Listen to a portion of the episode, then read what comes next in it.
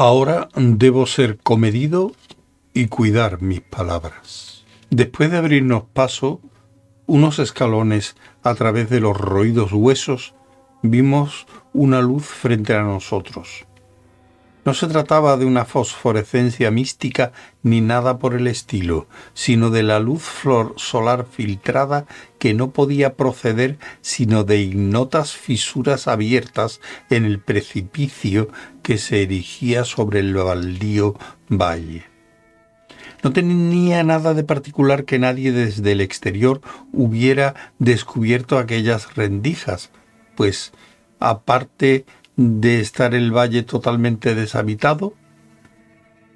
La altura y pendiente del precipicio eran tales que sólo un aeronauta podría haber estudiado su cara en detalle. Unos pasos más y nuestro aliento quedó literalmente transido ante el espectáculo que se nos ofrecía a la vista. Tan literalmente que Thornton, el psicólogo, cayó desmayado en los brazos del aturdido expedicionario que marchaba detrás de él. Norris, con su rechoncha cara totalmente lívida y flácida, se limitó a lanzar un grito incomprensible, y en cuanto a mí, creo que emití un resuello o siseo, y me cubrí los ojos. El hombre que marchaba detrás de mí, el único componente del grupo de más edad que yo, profirió el típico Dios mío, con la más quebrada voz que recuerdo. Del total de los siete expedicionarios, solo Sir William Brinton conservó el aplomo, algo que debe apuntársele en su haber, sobre todo si se tiene en cuenta que encabezaba el grupo y por tanto debió ser el primero en descubrirlo todo. Nos encontrábamos ante una gruta e iluminada por una débil luz y enormemente alta que se prolongaba más allá del campo de nuestra visión. Todo un mundo subterráneo de profundo misterio y horribles premoniciones aparecía ante nosotros.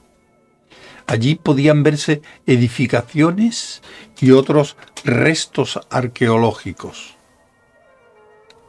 Con una mirada presa de pánico divisé un extraño túmulo, un imponente círculo de monolitos, unas ruinas romanas de baja bóveda, una pira funeraria sajona derruida y una primitiva construcción inglesa de madera. Pero todo quedaba en nada ante el repulsivo espectáculo que podía divisarse hasta donde llegaba la vista unos metros más allá de donde acababa la escalera, se extendía por todo el recinto una demencial maraña de huesos humanos, o al menos igual de humanos que los que habíamos topado unos metros atrás. Como un mar de espuma, aquellos huesos cubrían todo el ámbito que abarcaba la vista, unos sueltos, otros articulados total o parcialmente como esqueletos. Estos últimos se encontraban en posturas que reflejaban una diabólica orgía, como si estuviesen repeliendo alguna amenaza o aferrando otros cuerpos con propósitos caníbales. Cuando el doctor Trask, el antropólogo del grupo, se detuvo para examinar e identificar los cráneos, se encontró con que estaban constituidos por una mezcolanza degradada que le sumió en la más completa perplejidad. En su mayoría, aquellos restos pertenecían a seres muy por debajo del hombre de Piltdown en la escala de la evolución. Pero en cualquier caso eran, sin la menor duda, de origen humano. Muchos eran de grado superior, y sólo unos pocos eran cráneos de seres con los sentidos y el cerebro totalmente desarrollados. No había hueso que no estuviera roído, sobre todo por ratas, pero también por otros seres de aquella jauría casi humana. Mezclados con ellos podían verse muchos huececillos de rata, guerreros caídos del ejército asesino que había cerrado un antiguo ciclo épico. Dudo que alguno de nosotros conservase la plenidad de sus sentidos a lo largo de aquel día de espeluznantes descubrimientos. Ni Hoffman ni Hausmanns podían imaginarse una escena más asombrosamente increíble, más atrozmente repulsiva, ni más góticamente grotesca que la que se ofrecía a la vista de aquella sombría gruta por la que los siete expedicionarios avanzábamos vacilantes. Íbamos de sorpresa en sorpresa, a la vez que tratábamos de evitar todo pensamiento que se nos viniera a la cabeza sobre lo que pudiera haber ocurrido en aquel lugar trescientos mil, dos mil o quién sabe si diez mil años atrás. Aquel lugar era la antesala del Averno. Y el pobre Tom Thornton volvió a desmayarse cuando Trask le dijo que algunos de aquellos esqueletos debían descender de cuadrúpedos a lo largo de las veinte o más generaciones que les precedieron. A un horror seguía otro cuando empezamos a ver la luz en cuanto a las ruinas arquitectónicas. Los seres cuadrúpedos y sus ocasionales reclutas procedentes de las filas bípedas, habían vivido encerrados en establos de piedra, de donde debieron escapar en su delirio final provocado por el hambre o el miedo a los roedores. Por legiones se contaban las ratas, cebadas evidentemente por la ingestión de las verduras ordinarias, cuyos residuos podían todavía encontrarse a modo de venenoso amasijo en el fondo de grandes recipientes de piedra prerromana. Ahora comprendía por qué mis antepasados tenían aquellos huertos tan enormes. Ojalá pudiera relegarlo todo al olvido, no me hizo falta deducir sobre lo que se proponían aquellas infernales bandadas de roedores. Sir William, de pie y enfocando con su proyector la ruina romana, tradujo en voz alta el más sorprendente ritual que jamás haya conocido y se refirió a la dieta alimenticia del culto antediluviano que los sacerdotes de Cibeles encontraron y entremezclaron con el suyo propio. Norris, acostumbrado como estaba a la vida de las trincheras, no podía caminar erecto al salir de la construcción inglesa. El edificio en construcción era una carnicería y una cocina, justo lo que Norris pensaba encontrar. Pero ya no era tan normal descubrir utensilios ingleses familiares en semejante antro y poder leer inscripciones inglesas que resultaban familiares, algunas de fecha tan próxima como 1610. Yo no pude entrar en el edificio. Aquel edificio testigo de diabólicos rituales que sólo se vieron interrumpidos por la justicia de mi antepasado Walter de la Poer. Sí me aventuré a entrar en lo que resultó ser el edificio bajo sajón cuya puerta de roble se encontraba en el suelo, y en él conté una impresionante hilera de diez celdas de piedra con oxidados barrotes. Tres tenían ocupantes, todos ellos esqueletos de grado superior, y en el huesudo dedo índice de uno de ellos descubrí un sello con mi escudo de armas. Sir Williams encontró una cripta con celdas todavía más antiguas debajo de la capilla romana, pero en este caso las celdas estaban vacías. Debajo había una cripta de techo bajo, llena de nichos con huesos alineados, algunos de los cuales revelaban terribles inscripciones geométricas esculpidas en latín, en griego y en la lengua de Frigia. Mientras tanto, el doctor Trask había abierto uno de los túmulos prehistóricos encontrando en su interior unos cráneos de escasa capacidad, poco más desarrollado que los de los gorilas, con unos signos ideográficos indescifrables. Mi gato permaneció impasible ante todo aquel espectáculo. En una ocasión le vi temeroso subido encima de una montaña de huesos y me pregunté qué secretos podrían ocultarse tras aquellos brillantes ojos refulgentes. Después de habernos hecho una ligera idea de las espantosas revelaciones que se escondían en aquella parte de la macabra cueva, lugar tan horriblemente presagiado en mi recurrente sueño, Volvimos a aquel abismo aparente sin fin de la nocturnal caverna en donde ni un solo rayo de luz se filtraba a través del precipicio.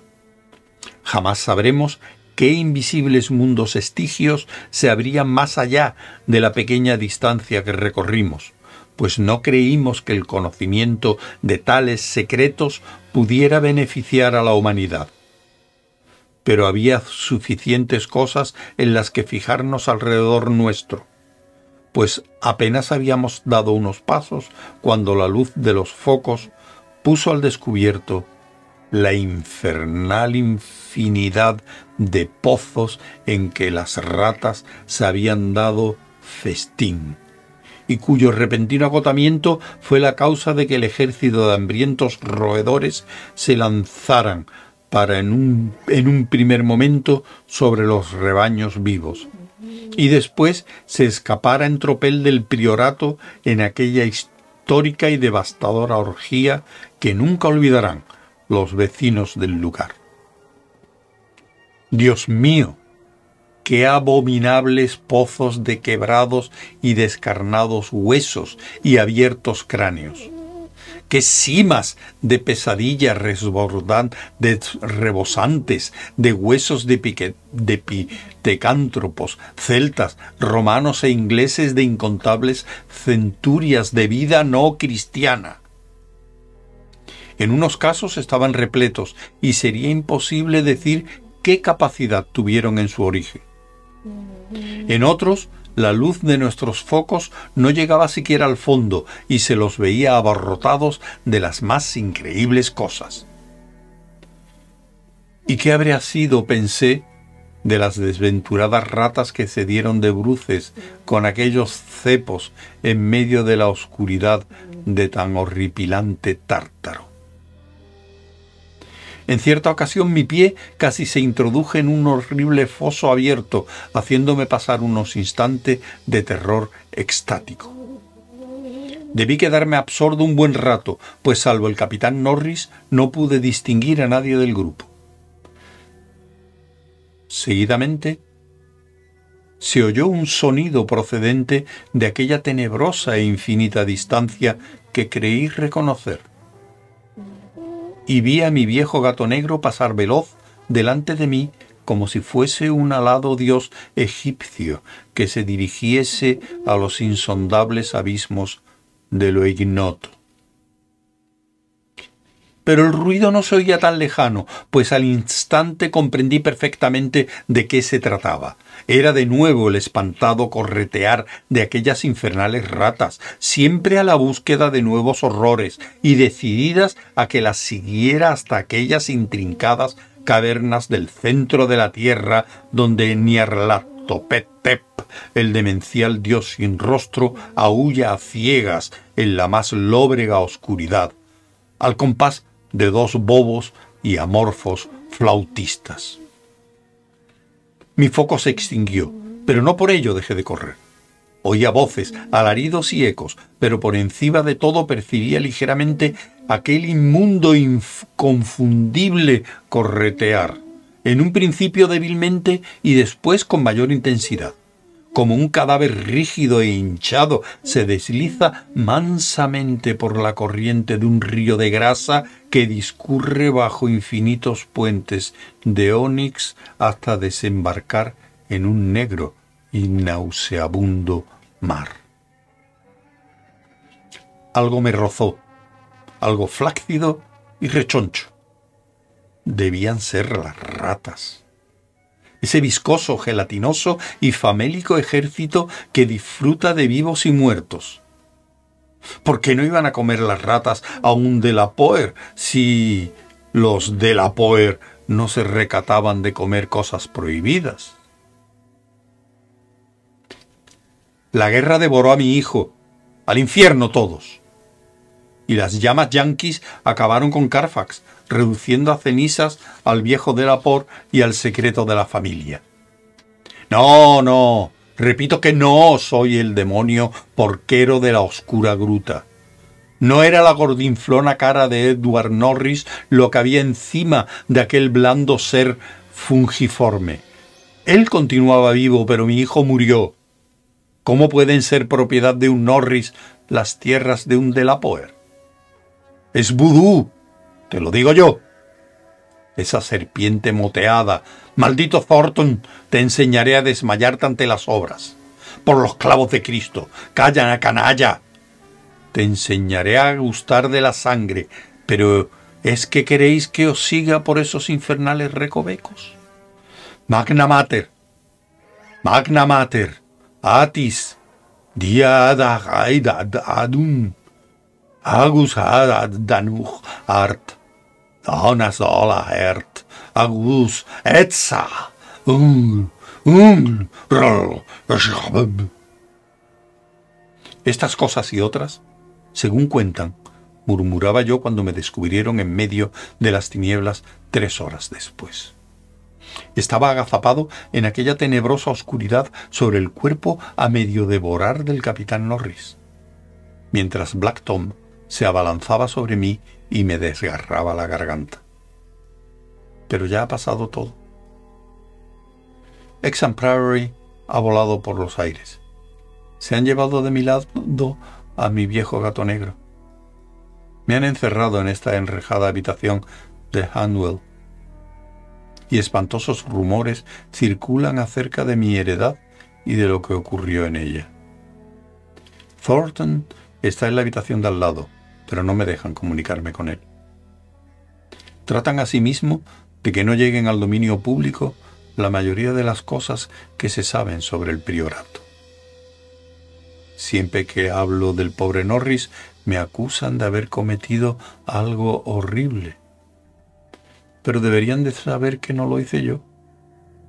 Deberían saber que fueron las ratas las escurridizas e insaciables ratas con su continuo deambular que no me dejan dormir, las infernales ratas que corretean tras los acolchados muros de la habitación en que estoy ahora prisionero y me reclaman para que las siga persiguiendo, horrores que no pueden compararse con los hasta ahora conocidos, las ratas que ellos no pueden oír, las ratas, las ratas de las paredes. Thank you.